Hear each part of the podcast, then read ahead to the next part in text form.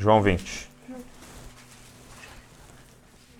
Nós vamos ler do 24 ao 31. Olha só o que diz. Tomé, chamado Dídimo, um dos doze, não estava com eles quando Jesus apareceu. Então os outros discípulos lhe disseram: Vimos o Senhor. Ele, porém, lhes respondeu: Se eu não vir o sinal dos pregos nas mãos e não puser o meu dedo no seu lado, de maneira nenhuma crerei. Oito dias depois, os discípulos estavam outra vez ali reunidos. E Tomé estava entre eles. Estando as portas trancadas, Jesus chegou, colocou-se no meio deles e disse: Paz seja convosco. Depois disse a Tomé: Coloca aqui o teu dedo e vê as minhas mãos. Estende a tua mão e coloca do meu lado. Não seja incrédulo, mas crente. Tomé lhe respondeu: Senhor meu e Deus meu. E Jesus lhe disse: Porque me viste, creste? Bem-aventurados que não viram e creram. Jesus, na verdade, realizou na presença de seus discípulos ainda muitos outros sinais que não estão registrados neste livro. Este, porém, foram registrados para que possais crer que Jesus é o Cristo, o Filho de Deus, e para que crendo tenhas vida em seu nome. Amém? Queria falar é, nessa noite com vocês sobre dúvidas, sobre é, incredulidade e dúvidas que vêm no nosso coração. É normal, todos nós temos dúvidas. É, acontece, é algo que entra no nosso coração. Você duvidar, é, é, eu diria na verdade que é estranho se você não tiver dúvidas. Eu acredito que essa fé cega, entendeu? Ela também é prejudicial quando você não questiona nada e aceita tudo. É por isso que tem alguns lugares falando absurdos e, e uma multidão lá dentro. Porque é uma multidão de pessoas que não questionam, que não buscam, que não querem saber a verdade. Sabe, é... o que nos move é a fé. E, e o que é a fé? Mamãe daqui, ó.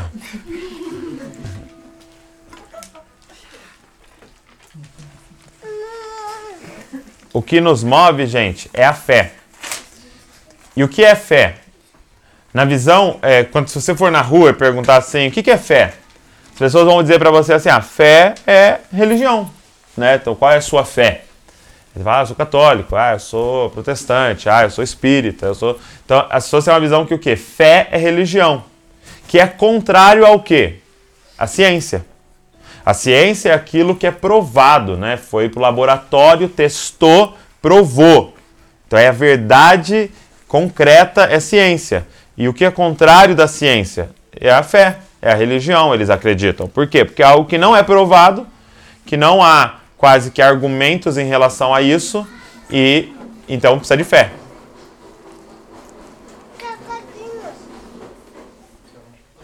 Olá, olá, tudo bem? Fique à vontade. Prazer. Senta aqui, Carol. Reservamos o melhor lugar para você.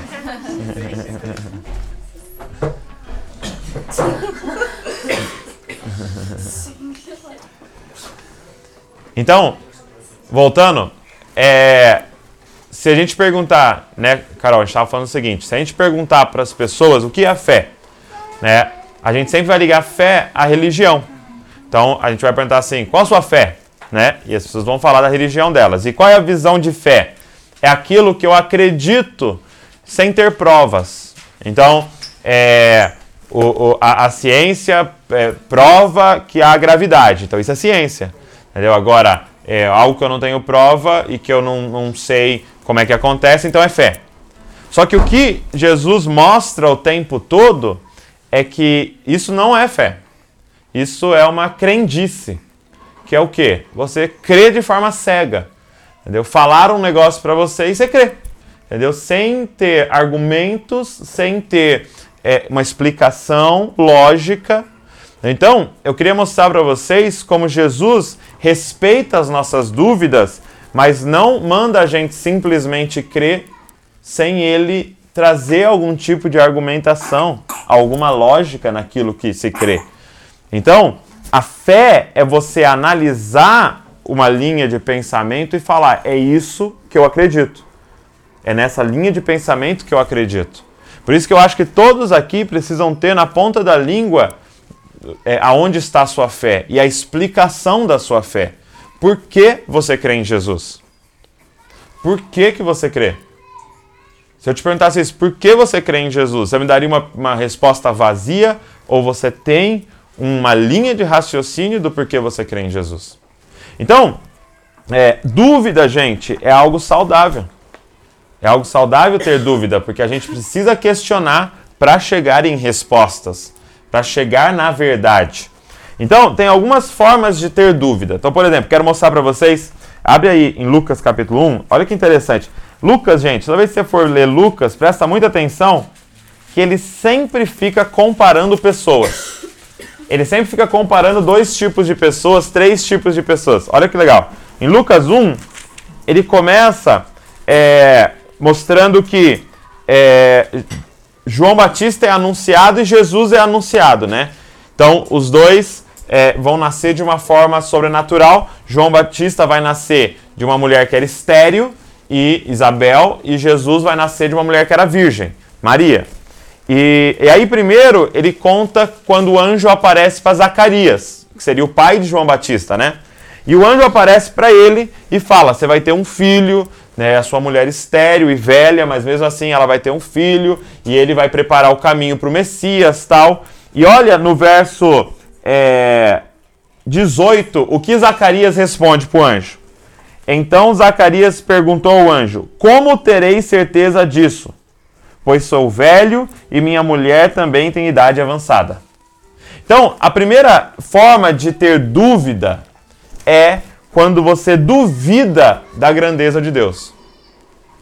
Então, o que, que ele estava duvidando? Da grandeza de Deus. O anjo estava falando: você vai ter um filho e ele vai ser o precursor de Cristo, ele vai vir antes de Jesus e vai preparar o caminho para o Messias, ele vai ser o último profeta antes do Messias vir. Qual é a dúvida dele? Mas, mas eu sou velho, minha mulher é velha, ela é estéreo, como que você vai fazer isso?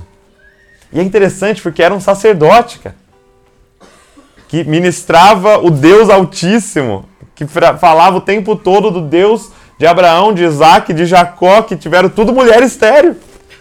E quando Deus aparece respondendo a oração que ele fazia pedindo um filho, ele duvida do poder de Deus. E quando há uma dúvida do poder de Deus, o que, que Deus responde para sanar essa dúvida? Como que Deus manifesta para sanar essa dúvida? Manifesta o poder dele. Então na hora o anjo fala assim: então para você ver como eu sou poderoso, você vai ficar mudo. Pum. E aí ele hum, hum, hum, hum, ficou mudo na hora. Ele saiu, todo mundo viu que ele tinha é, visto alguma coisa, acho que a cara dele era de, de, de susto, né? E ele não conseguia falar para ninguém o que ele viu. Ele estava experimentando do poder de Deus, de uma forma assim negativa, vamos dizer assim, mas experimentando o poder de Deus. Quando o menino nasce, ele volta a falar. Então, se a sua dúvida é de quão poderoso Deus é, Deus responde revelando o poder dele. Aí, ele continua e ele mostra, então, na sequência, o anjo, o mesmo anjo aparecendo para Maria. E ele aparece para Maria e fala que você conhece, salve agraciada, foi achado graça na sua vida diante de Deus e você vai ter um filho e ele é, é, vai ser o, o Messias, vai colocar o nome dele de Jesus. E olha o que ela responde no verso de número 34 do Lucas 1. Então Maria perguntou ao anjo: Como isso poderá acontecer, se não conheço na intimidade é, homem algum? Você vê que a dúvida dela não é do poder, mas a dúvida dela é por falta de informação. Então você vê que são duas coisas diferentes. Uma dúvida que eu duvido do poder de Deus, isso é um sacerdote que sabia muita coisa do poder de Deus, e uma dúvida de uma adolescente que não tem informações suficientes sobre Deus. E ela está perguntando, mas como é que isso vai acontecer? E aí, para dúvida sobre informação, o que, que o anjo faz? Explica. Ele não demonstra o poder, porque ela provavelmente crê no poder. Ela, ele, falta informação sobre Deus. E aí ele explica para ela: vai acontecer dessa forma, vai ser um filho pelo Espírito Santo, você não vai conhecer nenhum homem, ele vai ser um filho do Espírito Santo, filho de Deus, é o Deus encarnado que vai estar na sua barriga. E ele dá informações para ela. Então, para a dúvida se Deus é grande, ele se manifesta com poder. Para a dúvida de informação, ele se revela com informação, com teologia, com, é, é, com a Bíblia, com a verdade, com uma explicação. E é muito legal isso, gente. Por quê? Porque vão vir gente, pessoas com dúvida o tempo todo. O tempo todo vai entrar pessoas aqui ou aonde a gente se reunir com dúvidas. E a pergunta é qual é essa dúvida? É do poder? Então a gente vai ter que demonstrar poder. Qual é essa dúvida? É de explicação? Então a gente vai ter que ter na ponta da língua a explicação. Não adianta ser uma igreja só de poder. Porque algumas pessoas têm dúvidas de informações sobre Deus. Então a gente tem que ter uma, uma igreja que tenha informações sobre Deus, que tenha teologia, que tenha sã doutrina, que sabe do que está falando a palavra de Deus. Agora, tem um terceiro tipo de dúvida, que é o que eu queria focar hoje, que é a dúvida é, de Tomé. Então lá em João 20, vamos voltar para lá. Tomé tem um terceiro tipo de dúvida. Não faltava informação para Tomé. Ele andou três anos com Jesus. Não faltava demonstração de poder para Tomé. Ele três anos viu Jesus fazendo milagre. Na verdade, olha como termina o texto, né? Verso 30. Jesus, na verdade, realizou na presença de seus discípulos ainda muitos outros sinais que não estão registrados neste livro. Ou seja, Deus, Jesus ainda fez um monte de milagre na presença deles que nem estava registrado ali. Tem um versículo que diz que se fosse registrar tudo, não caberia nos livros no mundo de tudo que Jesus tinha feito. Então não era poder o problema, ele sabia quão poderoso Deus era. Não era informação. Ele foi criado ali na sã doutrina de Cristo, cara. Da onde vinha essa dúvida? Da onde vinha essa dúvida? A dúvida de Tomé, gente, é diferente das outras. Abre sua Bíblia aí em João, volta um pouquinho. João 11. Porque às vezes a gente fica falando de Tomé aqui como se ele fosse o, o ruim, né? Mas olha que interessante, João 11. João 11 fala da ressurreição de Lázaro. Uma galera chega para Jesus e fala: Ó, oh, Lázaro, seu amigo está doente. E, e eles sabiam que Jesus cura, né?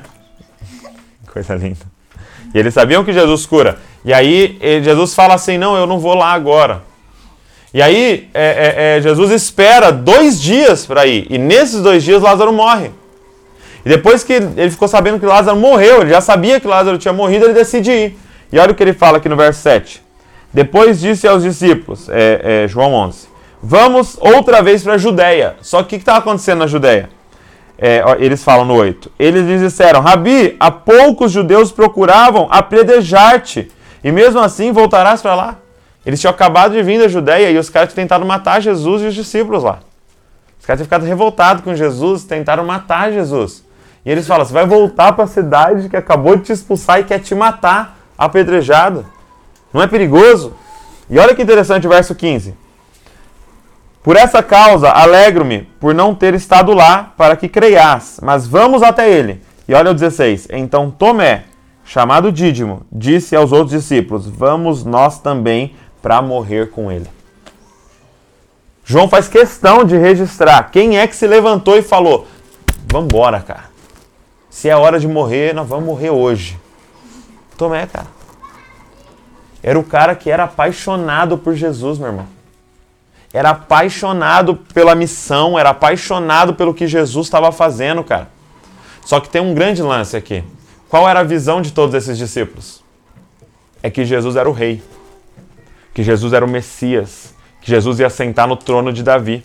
Ou seja, que Jesus ia armar um exército, ia massacrar com os romanos, tomar o poder e começar um império gigantesco de Israel que ia tomar o mundo inteiro. Essa era a visão de Tomé.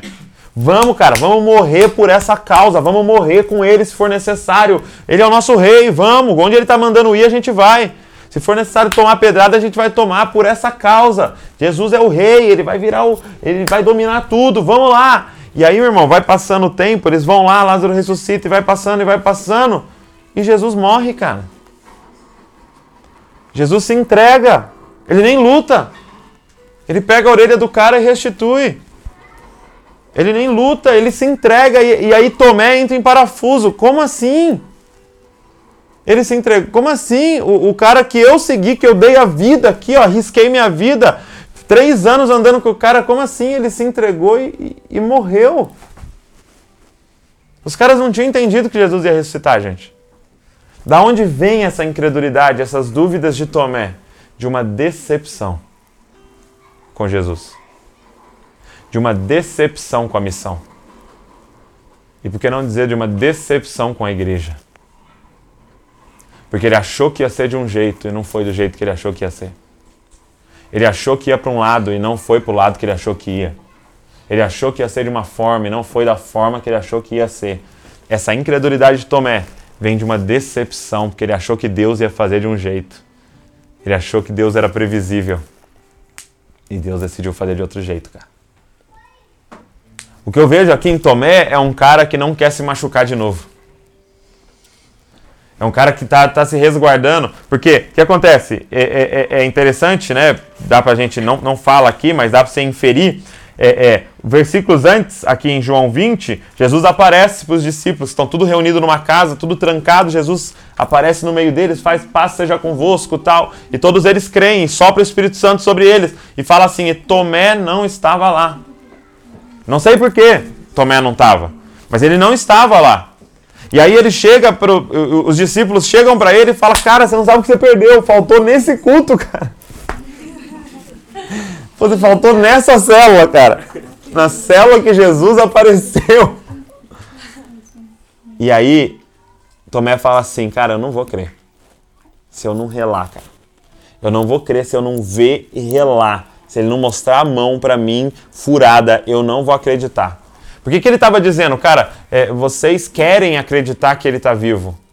Vocês podem ter criado esse negócio na cabeça de vocês, porque vocês querem acreditar, vocês amam Jesus assim como eu amo, mas eu não vou me decepcionar de novo, cara. Eu não vou me afundar nessa crença de novo, porque eu já me decepcionei uma vez, cara. Gente, e para mim, essa é a realidade da maioria que vão ver. Vai ser a galera machucada. Sabe o que, que acontece assim? É, às vezes a gente acha que a gente tem uma ideia melhor que a de Deus, né? Porque a ideia dos caras era muito boa. Jesus oh. ia vir tomar o poder dos romanos e tal, e as coisas iam acontecer do jeito que eles queriam, que eles sempre sonhavam. E é como a gente faz às vezes, a gente acha que Deus tem que fazer do nosso jeito porque é. a nossa ideia é melhor que a dele. Exato. Né? E a gente se decepciona porque ele fez do jeito dele, mas, cara, é Deus. Exato. Né? É a ideia dele, é como é. ele quer que aconteça. E é a gente que se molda isso. Né? Exatamente. E, e aí é essa decepção. E a realidade das pessoas que, a realidade das pessoas que vão ver. Uma ideia dela ia ser diferente. São dúvidas, é uma incredulidade que vem de uma decepção e até mesmo de um machucado, cara. Com a instituição igreja, muitas vezes. Que é, era a representação de Cristo, era a representação de Deus. Entendeu? E decepcionou elas, cara. E não foi da forma que elas acharam que deveria ser. E, e, e machucou elas. E aí é, é, vem aquele negócio, né? É, é, é, é quando você é, é, tem uma decepção, sei lá, com um namoro, entendeu? No próximo você sempre vai entrar ressabiado. Pô, mas de novo. Entendeu? É, a, a Val tem até um exemplo, né? Quando você faz uma sociedade com alguém chamado é, é, é, Sérgio, e aí o Sérgio te trai, o Sérgio rouba você, e o Sérgio acaba com a sua vida. E aí você vai começar outra empresa e vem um cara chamado Sérgio e fala, oh, vamos fazer uma sociedade? tem nada a ver, né? É outro Sérgio, mas, cara, no coraçãozinho aqui fala, hum, Sérgio não dá, meu irmão. Sérgio, entendeu? Sérgio, não dá. Sérgio eu já sei. Então, cara, Tomé tava nessa. Cara, de novo crer nisso. De novo me entregar isso e me machucar de novo, cara. Eu só vou se eu tiver uma prova, cara. Se para uma dúvida do poder, nós vamos ter que demonstrar poder. Se para uma dúvida de informação nós vamos ter que mostrar teologia, te mostrar informações concretas e racionais e bem explicadas, para a dúvida da decepção, o que, que nós vamos ter que mostrar?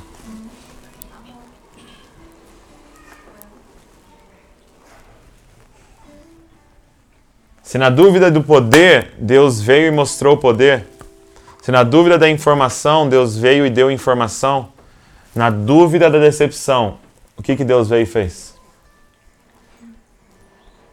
Deixou ele experimentar. Deixou tocar, né? Deixou tocar onde? Quem é que vai revelar para essas pessoas? Hã? Quem que vai revelar para elas que o negócio é de verdade? o corpo de Cristo. A revelação vai, tá, vai ser através do corpo de Cristo, cara. Ele vai ter que relar no corpo de Cristo, cara, para ele saber que o negócio é de verdade. Ele vai ter que relar nas feridas que estão no corpo de Cristo, cara, para ele não se decepcionar de novo. Ele vai ter que conviver com o corpo de Cristo, cara, para ele saber, cara, é de verdade o negócio. Entendeu? Tem, é, é, de verdade o negócio. Eu não vou me decepcionar de novo, porque eu estou vendo, eu estou relando no corpo de Cristo, cara. E quem é o corpo de Cristo agora? Somos nós, cara. Essa galera vai vir decepcionada e ela vai querer relar no corpo de Cristo, cara. Que somos nós, cara. E sabe, para mim é muito forte porque o que, que elas vão querer ver? Primeiro, elas querem ver um Cristo vivo. Elas querem ver um Cristo vivo, se movimentando, e é o que a gente falou há duas semanas atrás. Nós somos o corpo de Cristo, cada um é um membro. Elas querem ver esse negócio unido e funcionando, se movimentando, andando, falando, abraçando, pisando. Elas querem ver o corpo de Cristo de verdade, se doando, ajudando o pobre. Elas querem ver um, um, um corpo vivo. Não um grupo de pessoas que adoram uma filosofia, não um grupo de pessoas que adoram uma ideia, mas um grupo de pessoas que representam algo que está vivo. Então a primeira coisa é que a gente tem que representar um Cristo vivo. Olha, está escrito, ou somente ouça, Gálatas 2, 20. Olha só. Abre lá, porque depois eu vou ler. Gálatas, bem conhecido. Gálatas 2, 20. Portanto, não sou mais eu quem vive, mas é Cristo que vive em mim. E essa vida que vivo agora no corpo, vivo pela fé no Filho de Deus que me amou e se entregou por mim. Então, o que, que o que, que eles querem ver, cara? É um grupo de pessoas que já não vivem mais, mas que Cristo vive através delas e revela Jesus. Para a galera da decepção, cara. Que para mim é a maioria da nossa nação. É só o corpo, cara. É só se eles virem o corpo vivo. Eles querem muito ver um corpo vivo, cara. Porque eles já cansaram de ver um corpo morto, cara. Já se decepcionaram muito com um corpo morto. Ou com um corpo que brigava entre si, se esmurrava. Ou um corpo que se auto-machucava. Ou um corpo que cada um estava indo numa direção. Eles querem muito ver um corpo vivo, cara de verdade a parada acontecendo. Sabe, a nossa nação não tem nenhum ajuntamento, é, é, é, e eu não estou falando mais de igreja, nenhum ajuntamento, cara, que nos inspira confiança. Não tem, não tem nenhuma instituição que a gente fala assim, eu ponho minha mão no fogo, cara. Polícia, eu ponho minha mão no fogo. Não posso, cara. Entendeu? Não, os meus, meus os governantes eu ponho minha mão no fogo. Não posso, cara. A ONG, não, aquela ONG eu ponho minha mão. Aí sai de novo a notícia, cara. Entendeu? Não, a, a, aquele ajuntamento, eles querem ver um corpo vivo, cara.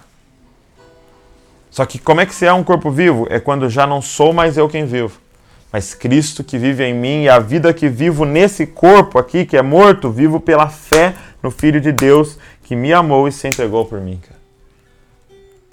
Segundo, além de um corpo vivo, eles querem ver um corpo que sofre não é somente um corpo vivo que faz as coisas, que é legal, mas eles querem ver alguém que tem chagas, que tem feridas em nome do Evangelho. Entendeu? Que crê tanto no que fala, cara, que se, se machuca pelo que fala. Que sofre por aquilo que crê. Que na hora H não abre o bico, cara. Que na hora H não dá para trás mas que, cara, fica de pé diante da perseguição, diante dos problemas, diante é, é, das perdas, cara.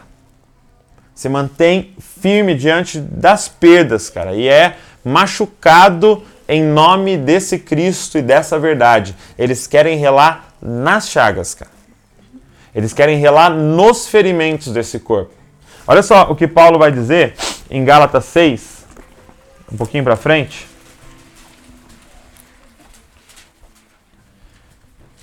E ó, ó, olha o que ele vai falar, cara. Presta muita atenção. Verso 9. 6, 9. E não nos cansemos de fazer o bem, Pois, pois se não desistirmos, colheremos no tempo certo.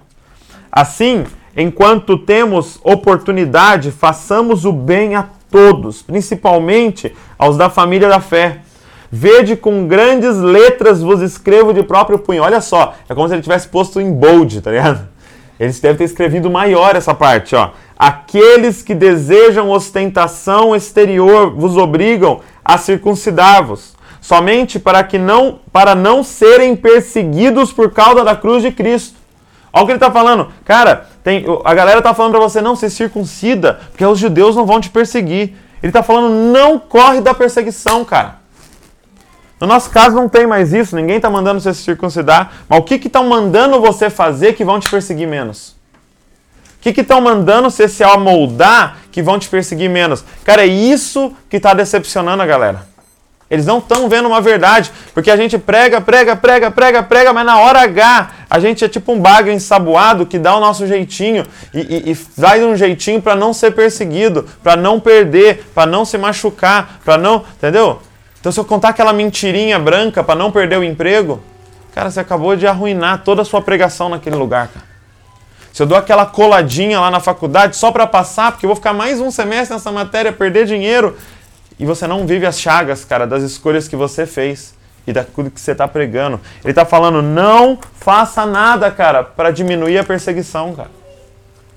Não corre da perseguição. Olha, ele continua. Pois nem mesmo esses que se circuncidam guardam a lei, mas querem que vos circuncideis para se orgulharem de vós em rituais físicos. Mas longe de mim orgulhar-me, a não ser na cruz de nosso Senhor Jesus Cristo, pela qual o mundo está crucificado para mim e eu para o mundo. Então, o que, que é viver as chagas, cara? É quando o mundo está crucificado para você e você está crucificado para o mundo, cara. Quando você está fechado pro sistema, não é o mundo aqui, é criação, tá, gente? Não é, ah, na criação, não. É fechado pro sistema desse mundo, cara. Como esse mundo pensa e como esse mundo trabalha, cara. Quando você se. Eh, cara, você fala assim: esse sistema morreu para mim e eu morri para esse sistema. Isso são as chagas de Cristo. Verso 15: Pois nem a circuncisão nem a incircuncisão são coisa alguma, mas sim o ser nova criação, cara. É ser esse novo homem, essa nova pessoa que nós somos como corpo de Cristo. Cara. Nós representamos essa nova criação. Que a paz e misericórdia estejam sobre todos que andarem conforme essa norma e também sobre o Israel de Deus. E olha o verso 17. Quanto ao restante, que ninguém me importune, pois trago no meu corpo as marcas do sofrimento de Jesus. Eu trago no meu corpo, cara, que eu não me dobrei a nada, cara. Eu sofri o que eu tinha que sofrer por causa dessa mensagem que eu carrego. É o que eles querem ver, mano. A gente perder emprego, cara, mas sustentar o que a gente está falando que a gente sustenta. A gente é, repetir semestre na faculdade, mas sustentar o que a gente está falando que a gente sustenta, cara. É a gente perder amigo, mas sustentar o que a gente está pregando, cara. Viver o prejuízo, cara lucrar menos, ganhar menos, cara. Entendeu? Perder oportunidades, perder vagas de emprego se tiver que mentir de alguma forma. Cara, leva em você as chagas de Cristo, cara. Porque para esses é só se eles verem as marcas, cara. É o que Paulo está falando.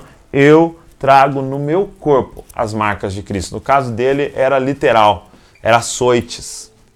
Era marcas de açoites que levou. Era naufrágio que viveu.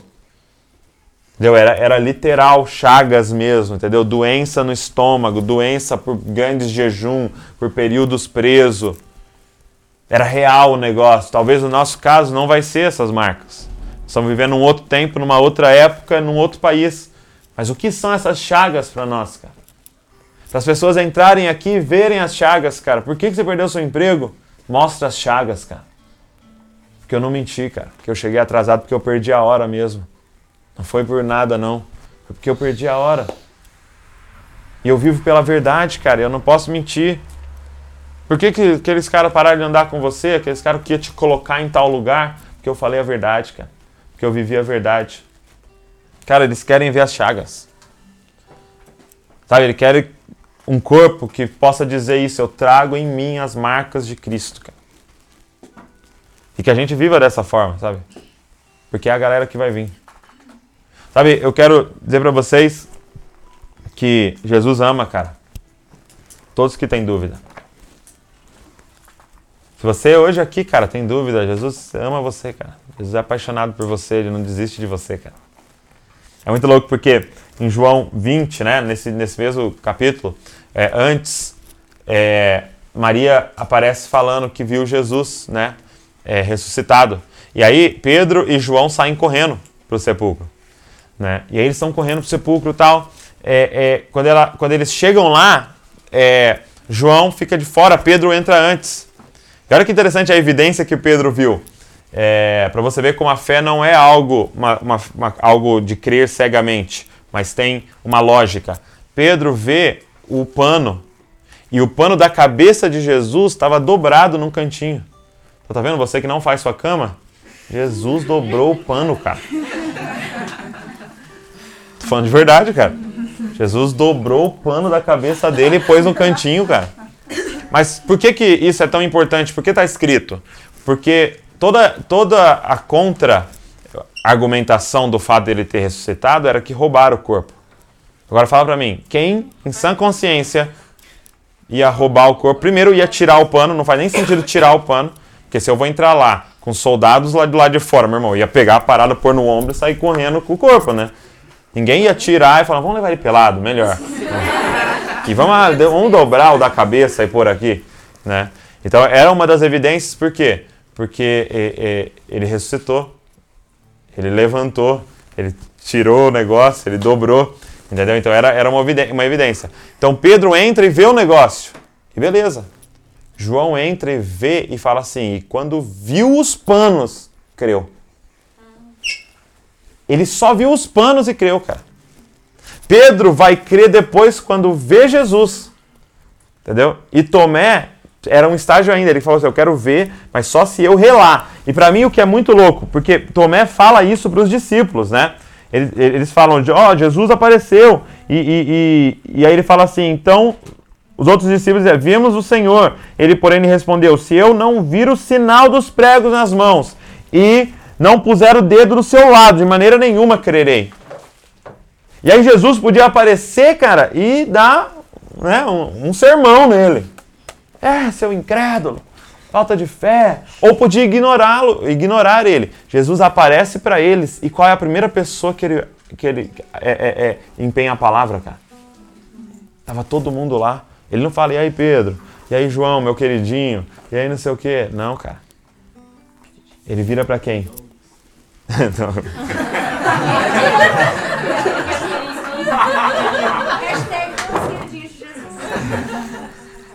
ele, cara, ele aparece e é muito louco saber que ele tá ouvindo, né, cara? Tava só os discípulos e Tomé, né, conversando, e é muito louco saber que ele tá ouvindo as nossas conversas, né, cara? E ele tá ouvindo suas dúvidas, cara.